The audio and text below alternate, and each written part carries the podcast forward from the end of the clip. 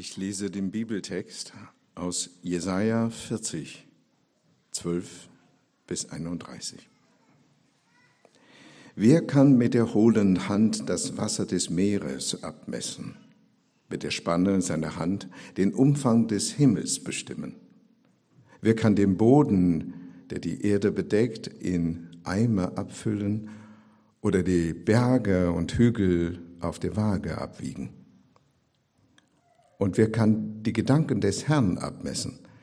Wer wird von ihm in seine Pläne eingeweiht? Braucht der Schöpfer der Welt jemand, der ihm Ratschläge gibt und ihm auf die Sprünge hilft? Der ihn über Recht und Gerechtigkeit belehrt und ihm den richtigen Weg zeigt? Begreift doch, für den Herrn sind die Völker wie ein Tropfen am Eimer oder ein Stäubchen auf der Waagschale. Ganze Inseln wiegen für ihn nicht mehr als ein Sandkorn. Alle Bäume des Libanon geben nicht genug Brennholz und alles Wild reicht nicht aus für ein Opfer, das ihm angemessen wäre. Alle Völker sind von ihm wie nichts, alle ihre Macht zählt für ihn nicht. Mit wem wollt ihr Gott vergleichen? Und welches Bild an seine Stelle setzen. Da fertigte der Handwerker ein Götterbild und der Gottschmied beschlägt es mit Goldblech und Silberstreifen. Jemand wählt als Sockel ein Stück Holz, das nicht fault, und suchte sich einen Meister, der ihm das Götterbild darauf stellt, so dass es nicht wackelt. Dabei hilft einer dem anderen. Er sagt zu seinem Bruder, pack an. So ermuntert der Handwerker den Goldschmied. Er sagt, die Lötung ist gut. Dann befestigt er das Ganze mit Nägeln, damit es nicht wackelt. Wisst ihr es nicht? Hört ihr es nicht? War es euch nicht von Anfang an bekannt? Sagen es euch nicht die Fundamente der Erde?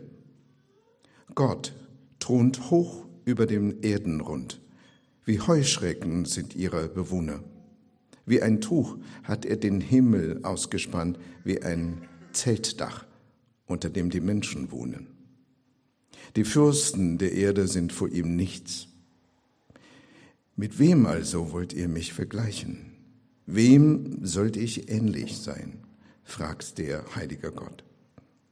Schaut mit euren Augen in die Höhe Wer hat die, Stimm die Sterne dort oben geschaffen?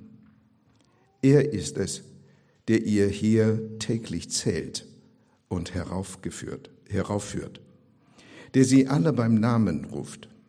Vor dem Allmächtigen wagt keiner zu fehlen. Jakob, warum sagst du? Israel, warum sprichst du? Mein Weg ist dem Herrn verborgen, meinem Gott entgeht mein Recht. Habt ihr nicht gehört?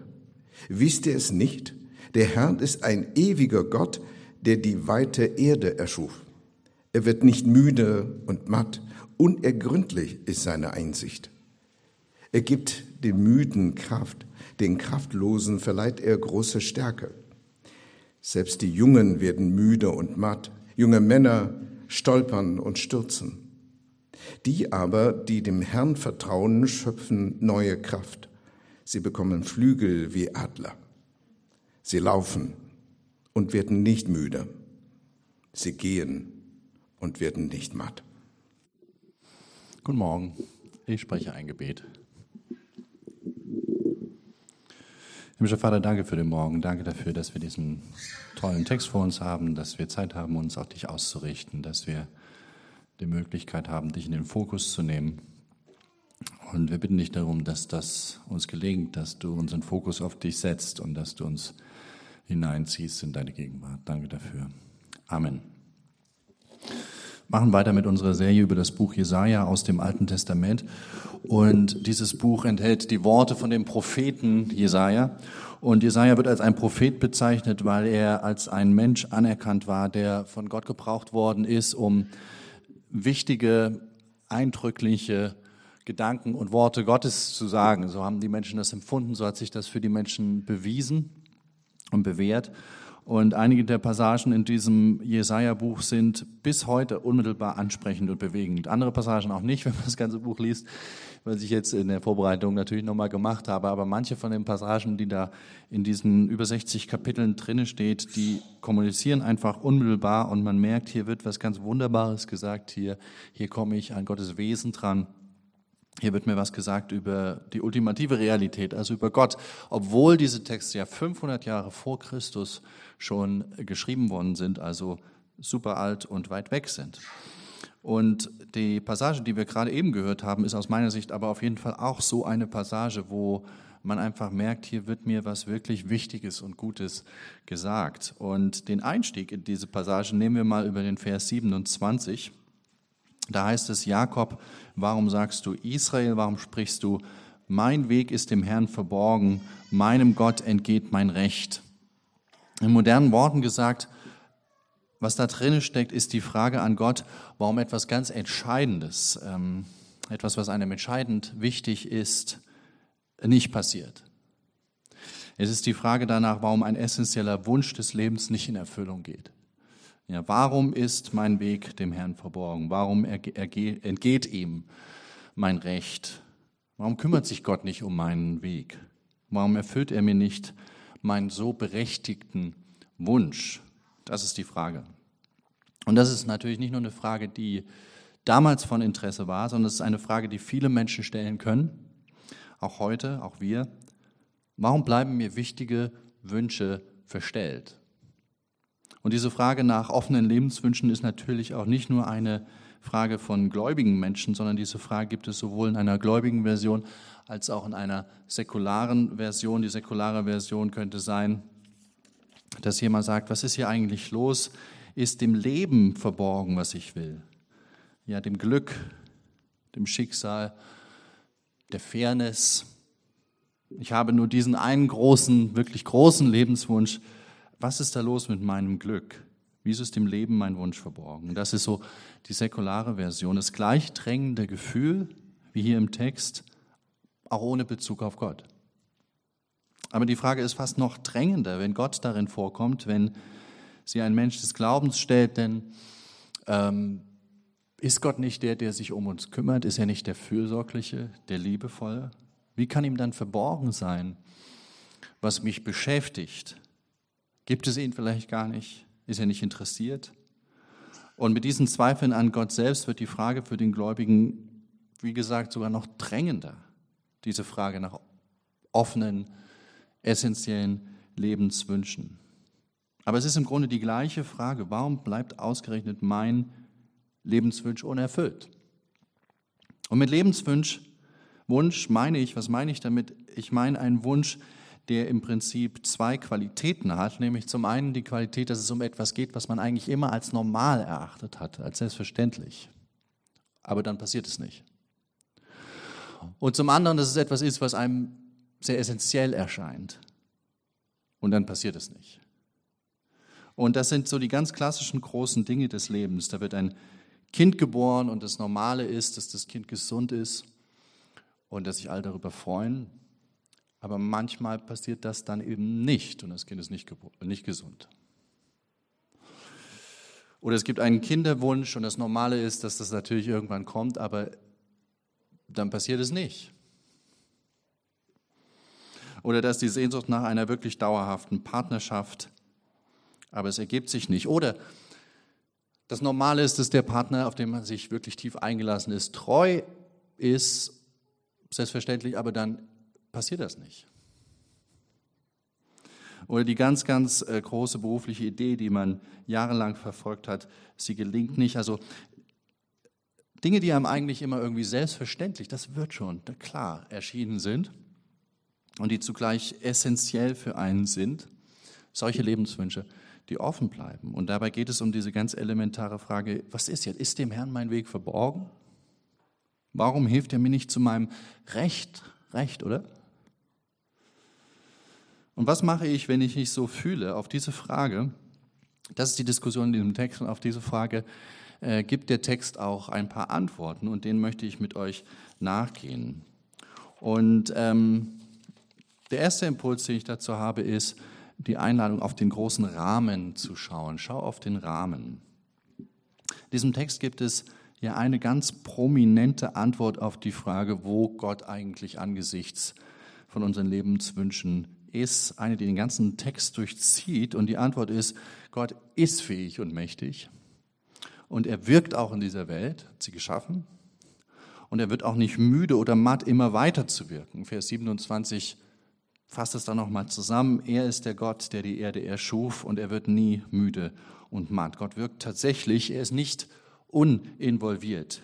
Wir sind ihm nicht egal. Das ist das ganz große Versprechen, was hier gemacht wird. Aber es geht in dem Text nicht um meine oder deine ganz individuellen Lebenswünsche oder um die ganz individuellen Wünsche der Leute damals in ihren individuellen Biografien. Wir haben als Christen heute, glaube ich, oft und ich auch so einen Hyperindividualismus entwickelt, mit dem wir solche Versprechen aus der Schrift, aus dem Alten Testament lesen und sie ganz schnell eins zu eins auf uns persönlich übertragen und sagen, wenn er dies und jenes für Israel gesagt hat, natürlich eins zu eins, ich denke gar nicht mehr an Israel, ähm, an die Situation, an was damals war, das muss natürlich auch für meinen Wunsch jetzt gelten, logisch. Aber die Frage ist, woher nehmen wir das eigentlich, dieses eins zu eins? Als Jesaja hier das damals ausgesprochen hat, diese Worte, ging es ihm um das Schicksal und um den Weg eines ganzen Volkes. Ja, um eine riesige Gruppe, um den, um den Lebensrahmen für ganz, ganz viele ähm, Personen. Es ging nicht um die einzelnen Bedürfnisse jeder einzelnen Person in dieser Gruppe. Die Israeliten damals waren aus ihrem Heimatland zwangsumgesiedelt worden, verschleppt in das heutige, den heutigen Irak durch die Babylonier. Da ging es um die nationale Zukunft eines ganzen Volkes. Da ging es um die Frage eines friedlichen Rahmens für Tausende von Menschen. Das war die Frage hier. Darauf bezieht sich hier die, auch die Anfrage an Gott, wo er ist und wie er wirkt. Um den ganz großen Lebensrahmen und die Grundversorgung von allen zusammen geht es hier im Text erstmal. Und das merkt man auch, wenn man sich das Argument eben dann durchliest, was Jesaja in dieser ganzen Passage macht, eben diese fortlaufende Erinnerung an Gottes Größe und Macht. Das Argument, was Gott durch Jesaja macht, ist eben nicht, ich bin der, der Peter eine Frau gegeben hat, und deswegen vertraue du auch. Oder der Lisa ein gesundes Kind schenkt oder der Franz einen super Job gegeben hat. Und daran könnt ihr mein äh, Wesen bemessen und dass ich jeden großen Wunsch ablese und erfülle. Ja, das ist nicht die Art und Weise, wie das Argument hier läuft, sondern sein Argument hier in der Passage ist, ich bin der, der sich um den großen Rahmen kümmert. Ja, ich bin der, der die Erde erhält, für den ganze Nationen wie ein Tropfen sind der Recht und Weisheit definiert, der die politische Geschichte lenkt, der den Himmel für euch aufspannt. Der bin ich und, und das tue ich. Und da liegt mein Versprechen für euch. Also da liegt diese Anfrage gegenüber Gott, also auch damals in der Luft, wo bist du eigentlich, was machst du eigentlich mit meinen Lebenswünschen, ist dir das verborgen, Gott? Und seine Antwort ist, wartet mal, ich bin der, der euer Leben insgesamt möglich macht. Himmel, Erde, Sterne, Weltgeschichte, das ist mein Ding. Und wenn wir so drinne stecken in unseren Fixierungen auf einen ganz großen Lebenswunsch, manchmal auch verkrampft und enttäuscht, dann, dann vergessen wir das, diese große Perspektive. Das ist meistens das Erste, was uns dann abhanden kommt, dass Gott sich eigentlich schon lange um uns kümmert und sich für uns engagiert hat. Allerdings in Bezug auf den großen Rahmen, in dem wir lesen, leben. Der Sternenhimmel, unter dem wir stehen. Und die Inseln, die hier erwähnt werden, auf die wir zum Beispiel in Urlaub fahren. Aber das ist das Erste, was unser Herz durchlüften kann. Diese Erinnerung, ein Blick auf diesen großen Rahmen. Er ist es, der dir und mir einen guten Rahmen ermöglicht, der den Umfang der Erde im Blick behält, der uns Berge und Hügel schenkt, der den Himmel über uns aufspannt und in dem wir im Sommer zur Arbeit radeln. Der Morgen, den ich heute Morgen hatte, als ich auf dem Fahrrad saß und den Wind um mich gespürt habe und es ein schöner Morgen war, der uns den Sommer hier in Berlin schenkt, der uns mit Frieden beschenkt, der uns die Möglichkeit zum Reisen und zum Erkunden gibt in dieser Welt.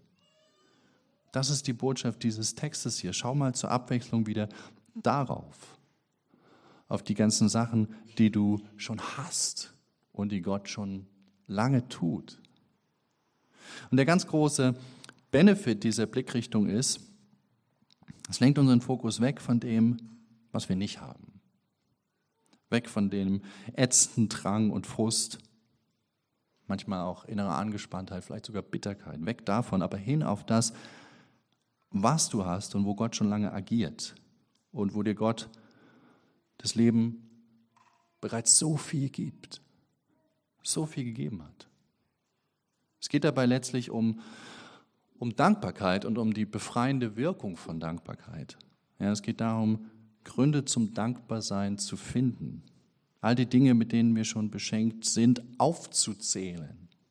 Es gibt im Englischen so eine, so eine Redewendung, so ein Sprichwort, das heißt, count your blessings.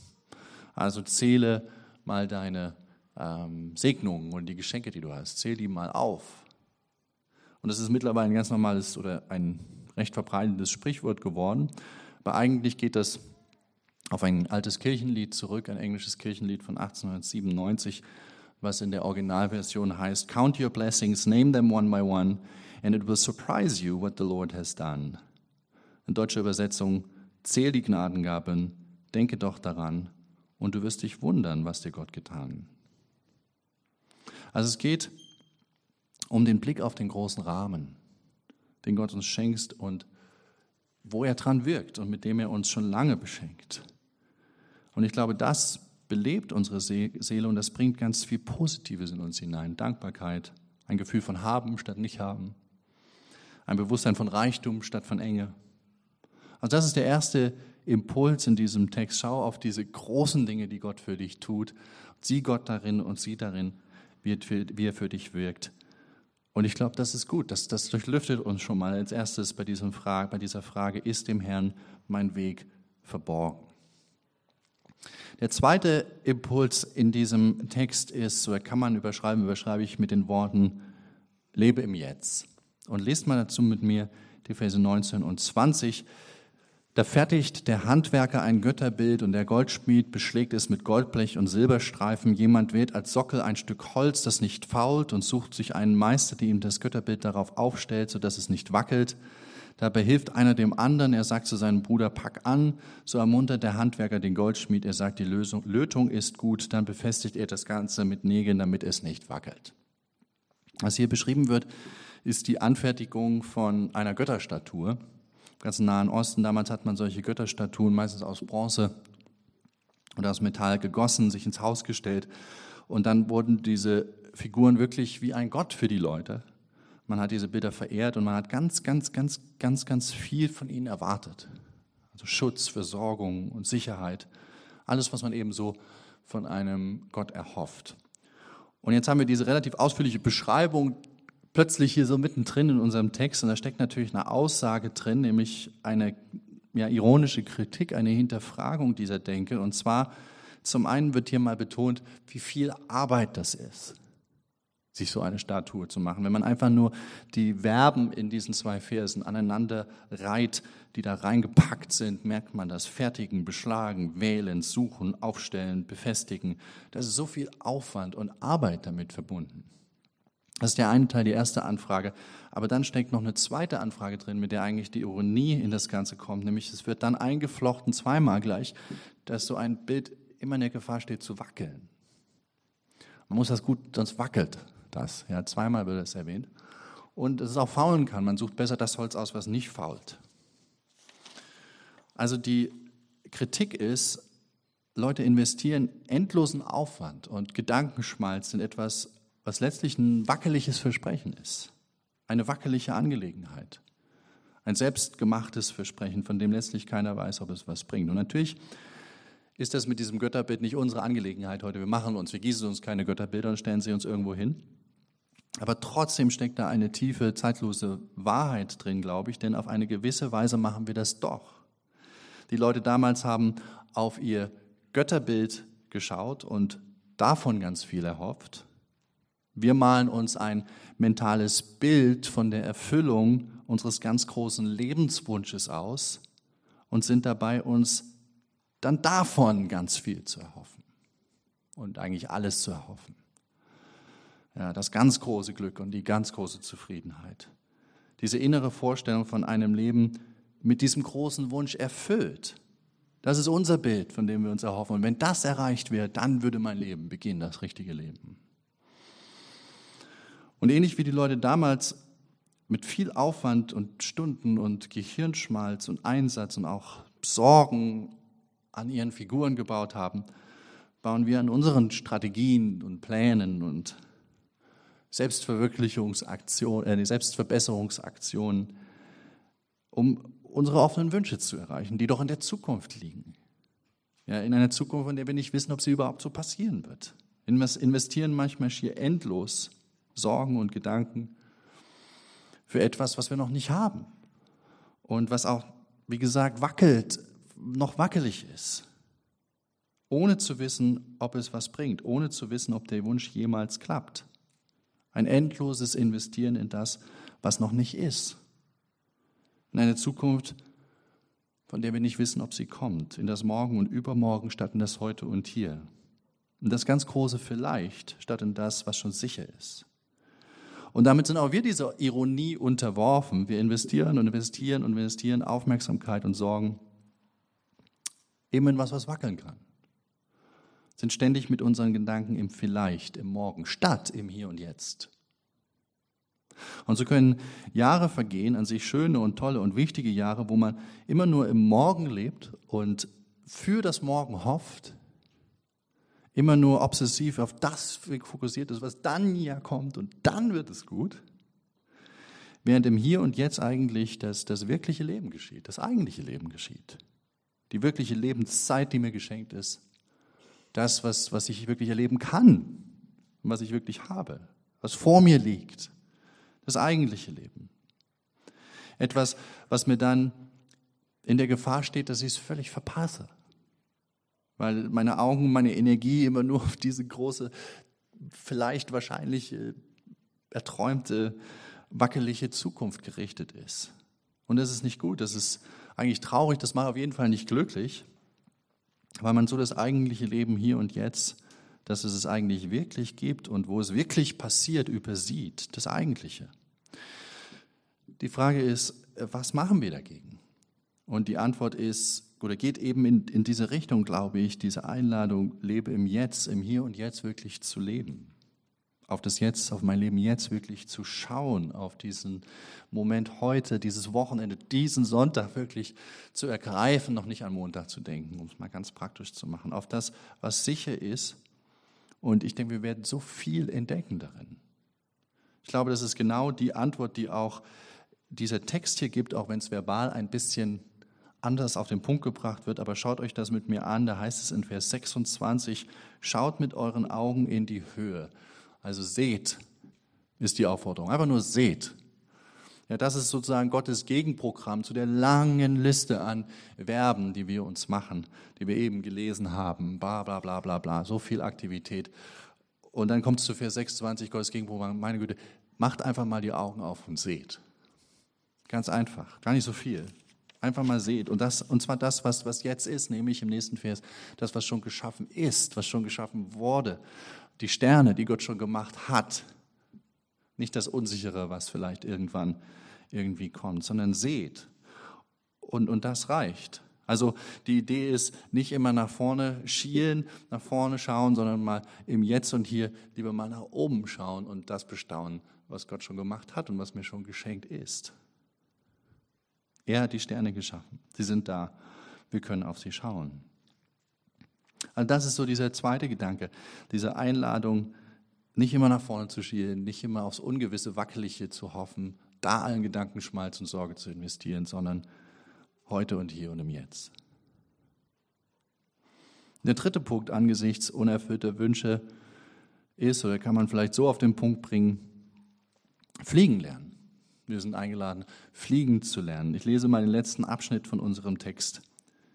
Der Herr ist ein ewiger Gott, der die weite Welt und die weite Erde erschuf. Er wird nicht müde und matt, unergründlich ist seine Einsicht. Er gibt den Müden Kraft, den Kraftlosen verleiht er große Stärke. Selbst die Jungen werden müde und matt, junge Männer stolpern und stürzen. Die aber, die dem Herrn vertrauen, schöpfen neue Kraft. Sie bekommen Flügel wie Adler. Sie laufen und sie werden nicht müde. Sie gehen und sie werden nicht matt. Ich finde, das ist einer der, der schönsten Texte, bestimmt des Alten Testaments, vielleicht der ganzen Bibel insgesamt. So ein tolles Versprechen, so ein tolles Schwarzbrotversprechen könnte man sagen, was Gott uns hier einlädt anzunehmen. Das ist die Einladung, dass wir eben metaphorisch gesprochen fliegen lernen. Das ist das Eigentliche, was wir angesichts dieser brennenden Frage von Vers 27 lernen können. Fliegen wie oder Flüge wie Adler. Und Fliegen ist so eine schöne Metapher, finde ich, weil sie hat mit all den Dingen zu tun, die wir brauchen, wenn wir unseren Sorgen und ja, sorgenvollen Ängsten entfliehen wollen. Es hat zu tun mit Abstand, mit Freiheit, mit Kraft, auch mit selbstbestimmter Aktion. Ich fliege dahin, wo ich will. Es steckt einfach so viel drin in diesem, in diesem Fliegen können. Und was mit diesem Bild deutlich wird im Finale dieses Textes ist, aus Gottes Perspektive ist das Wichtigste für ein menschliches Leben nicht, dass alle unsere drängenden Lebenswünsche erfüllt werden. Also diese Frage wird gestellt, Gott, was ist mit, meinen, mit meinem Weg? Und dann kommt das Finale und es, es scheint deutlich zu werden, das Wichtigste aus Gottes Perspektive ist nicht, dass, dass all deine Wünsche erfüllt werden. Denn auf diese brennende Frage aus Vers 27 sagt Gott im Finale dieses Textes eben nicht, vertrau nur und dann erfülle ich mit Sicherheit jeden deiner, deiner Wünsche. Vertrau nur und dann dann mache ich das schon, sondern was hier steht ist, vertraue nur und dann bekommst du Kraft. Vers 31, das ist die Antwort. Vertraue und dann bekommst du Kraft. Ja, deine Kraft, dein Leben zu gestalten. Und die Kraft, etwas Wunderbares daraus zu machen, einen herrlichen Fluch, auch äh, Flug. Flug, nicht Fluch. Einen herrlichen Flug, auch wenn bestimmte Dinge nicht in Erfüllung gehen.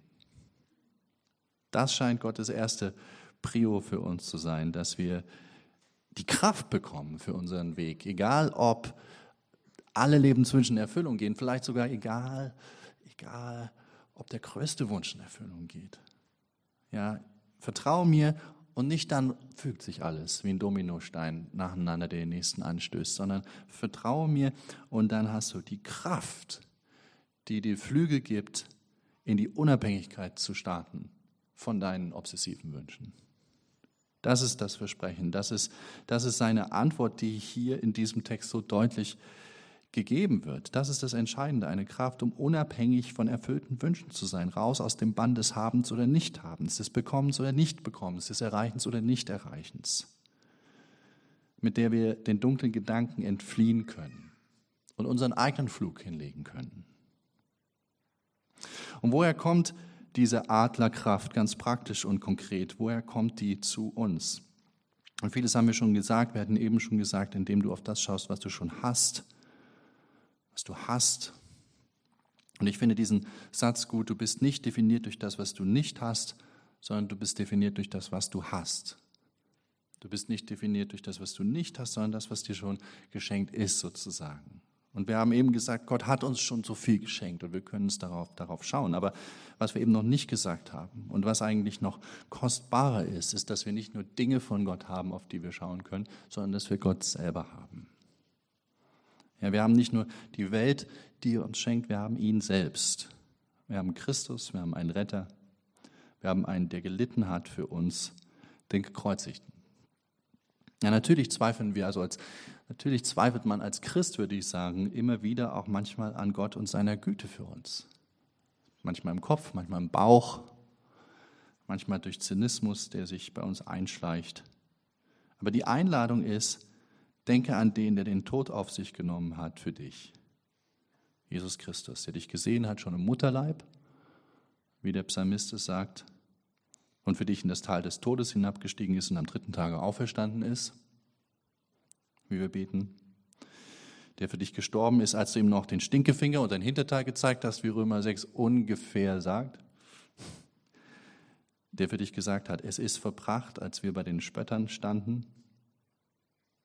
Wir können das wirklich, das können wir wirklich so persönlich nehmen, da sind wir eingeladen vom Neuen Testament, das wirklich ganz persönlich zu nehmen, an Jesus zu denken am Kreuz und persönlich zu sagen, er hat das für die Welt gemacht, aber auch wirklich für mich. Und darin zeigt sich, in diesem leidenden Christus für mich, zeigt sich, zeigt sich Gottes Liebe, zeigt darin, zeigt sich Gottes Liebe. Und wenn wir in Zeiten unseres Lebens Gott nicht verstehen, auch Gottes Liebe nicht verstehen, dann ist das doch der Anker, an dem wir, an dem wir unser Vertrauen immer wieder binden können, unser Vertrauen in seine Fürsorge und seine Liebe. Und er liebt uns doch, können wir dann sagen, wenn wir das sehen, ihm in die Augen schauen, dem Gekreuzigten. Und aus diesem Blick auf den leidenden Jesus speist sich Zuversicht. Die Zuversicht ins Leben und in ihn. Und Luther hat das genau auf den Punkt gebracht und ich will euch das vorlesen, es steht vorne im Programmheft. Fragst du aber, wo Glaube und Zuversicht gefunden werden können oder herkommen, so ist das freilich das Nötigste, was man wissen muss. Fürs Erste kommt es zweifellos nicht aus deinen Werken, also aus unseren ganzen Tun und Machen und Sorgen und Aktionismus, sondern du musst Christi Bild in dich prägen und sehen, wie in ihm Gott seine Barmherzigkeit dir vorhält und anbietet. Und aus diesem Bild musst du die Zuversicht schöpfen. Sie wird aus dem Blut, den Wunden und dem Sterben Christi quellen und fließen. Siehst du an ihm, dass dir Gott so holdgesinnt ist, dass er sogar seinen Sohn für dich gibt, so wird dein Herz süß und seinerseits Gott holdgesinnt sein. Wenn wir in unserem Bibeltext lesen, Vers 26, schaut mit euren Augen in die Höhe, hebt sie auf zu den Sternen. Dann können wir an den größten Stern denken. Was ist der größte Stern? Jesus sagt in Offenbarung 22, Vers 16, ich bin der helle Morgenstern. Ich bin der helle Morgenstern. Ja, wegen dem, was wir gerade bei Luther gelesen haben. Schaut mit euren Augen in die Höhe zu diesem Morgenstern. Nicht nur immer auf die wackelige Zukunft, auf das vielleicht und wenn ich es gerade noch so kreicht und mich da reingreifen könnte vielleicht. Nein, sondern auf das, was ist, nach oben. Er ist der Stern, der manchmal mitten in unserer Dunkelheit, in unserer Leere scheint. Ja, das ganz besonders funkelnde, schimmernde Licht für uns ist, wenn wenig zu funkeln sonst scheint in unserem Leben.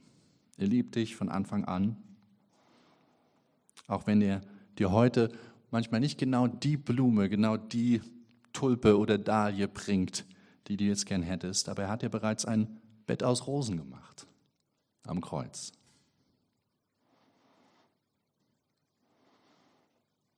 Und die Frage ist, aber wie sehe ich das? Wie mache ich das noch praktischer? Wie sehe ich diesen leidenden Christus und seine Liebe für mich im Alltag? Wie kriege ich das an mich ran? Es ist schön, das hier zu hören in der Predigt, im Gottesdienst auch zu erleben und das ist Teil davon. Aber wie wird es auch noch praktischer? Und auch dazu hat Luther noch etwas ganz Praktisches gesagt und interessanterweise in diesem Werk auch direkt im Anschluss. Und zwar spricht er von der Praxis der Anbetung und des Lobs. Wie hole ich diese Perspektive zu mir ran, indem du ihn lobst? Luther schreibt, nächst dem Glauben können wir nichts Größeres tun, als Gottes Lob, Ehre und Name preisen, predigen, besingen und sonst auf allerlei Weise erheben und groß machen. Es gibt nichts, indem man die Zuversicht und den Glauben ebenso stark empfindet und fühlt, als wenn man Gottes Namen ehrt. Das hilft sehr dazu, den Glauben zu stärken und zu mehren. Und wie geht das konkret? Wie kann ich Gottes Namen ehren? Wie kann ich Gott loben?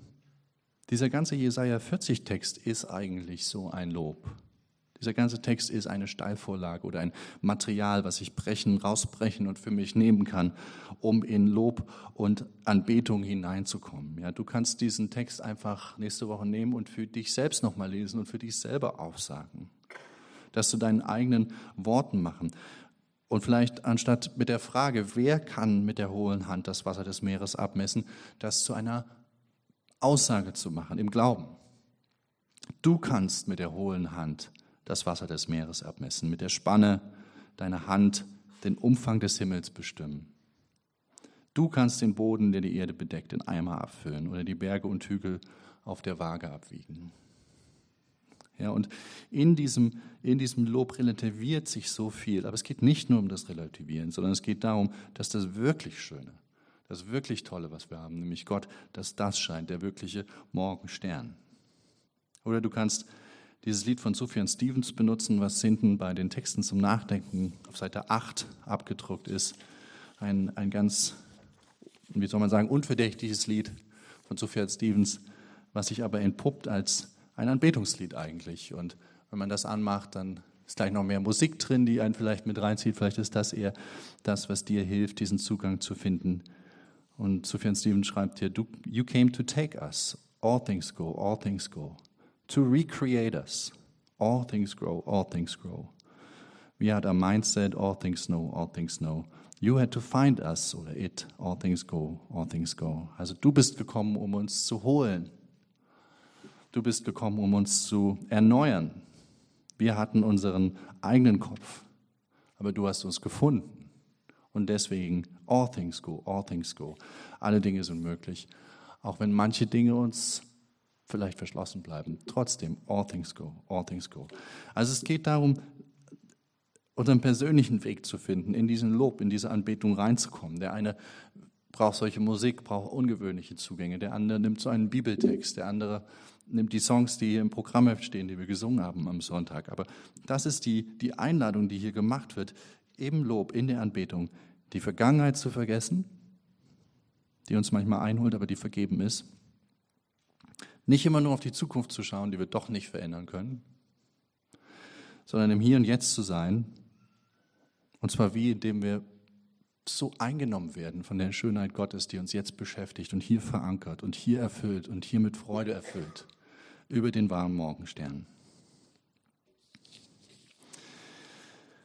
Ich ende mit diesem kleinen Gedanken. Gerade gestern Abend, als ich noch in der Vorbereitung ähm, für die Predigt war, äh, las ich auf äh, der Website von dem Guardian und also von dieser englischen Zeitung und da war ein kleiner Bericht über einen, über einen Fotografen und Vater mit dem Namen Alan Lawrence. Und das ist ein Fotograf, der einen behinderten Sohn bekommen hat. Und eines Tages hat er die spielerische Idee gehabt, ähm, seinen Sohn so hochzuheben und ähm, sich danach ein Foto, ein Foto machen zu lassen in der Situation und sich danach aber aus diesem Foto selbst rauszuschneiden, sodass es so aussieht, als ob der Kleine fliegen könnte. Und das ist dann, da ist dann eine ganze Serie von Fotos draus geworden, die dann so aussehen, dass also die Familie macht eine Wanderung und oben drüber fliegt der Kleine, so wie so ein Superman. Oder man sieht so, wie die Geschwister unten an einem Turm bauen, lange Turm und oben ist der Kleine, der den finalen ähm, Stein drauflegt. Einfach weil die Fotos so aussehen, als ob er eben fliegen könnte, weil der Vater eben sich rausgeschnitten hat aus dem Bild, nicht mehr zu sehen ist. Und das ist, ähm, wie gesagt, zu einer ganzen Serie geworden und es ist zu einer großen Ermutigung geworden für ähm, andere Menschen, die in so einer Situation sind. Es ist eine, hat die natürlich die Familie belebt und ähm, eine neue Perspektive auf ihr Mitglied, auf ihr Familienmitglied gegeben. Und die Eltern glauben auch, dass, dass der Kleine schon was davon merkt, dass er ein Instagram-Celebrity ist, allen immer Hi sagt. Und, und sie glauben vor allen Dingen auch, dass er tatsächlich fliegen kann im übertragenen Sinne, also dass ihm tatsächlich die Türen offen stehen. Und ich fand das so bewegend, weil es eigentlich das perfekte Bild ist von dem, wie sich der Glaube für uns oft darstellt. Ja. Ähm, andere Menschen sehen uns, wie wir aktiv sind im Leben, wie wir fliegen, wie wir den letzten Stein auf unser Projekt oben drauflegen, wie wir manchmal aussehen, sogar wie Superman im Alltag. Aber der eigentliche Grund, warum wir das tun, ist, weil der Vater uns trägt. Und manchmal können wir das selbst nicht sehen, manchmal können auch andere Leute um uns das nicht rumsehen, aber es ist die Realität. Der eigentliche Grund, warum wir das können, ist, weil der Vater uns trägt. Er ist bloß unsichtbar. Es ist unser himmlischer Vater. Und äh, wir sind eingeladen, mit dieser Perspektive zu leben, dass da diese tragenden und stützenden Hände äh, Gottes wirklich sind für uns, egal ob äh, jedes Projekt klappt und ob jeder Wunsch erfüllt ist. Aber wir können fliegen, wir können fliegen, selbst mit unseren Limitationen. Und wir sind eingeladen, uns als solche Menschen zu begreifen. Und dann werden die anderen Sachen etwas weniger wichtig für uns und unser Leben. Amen.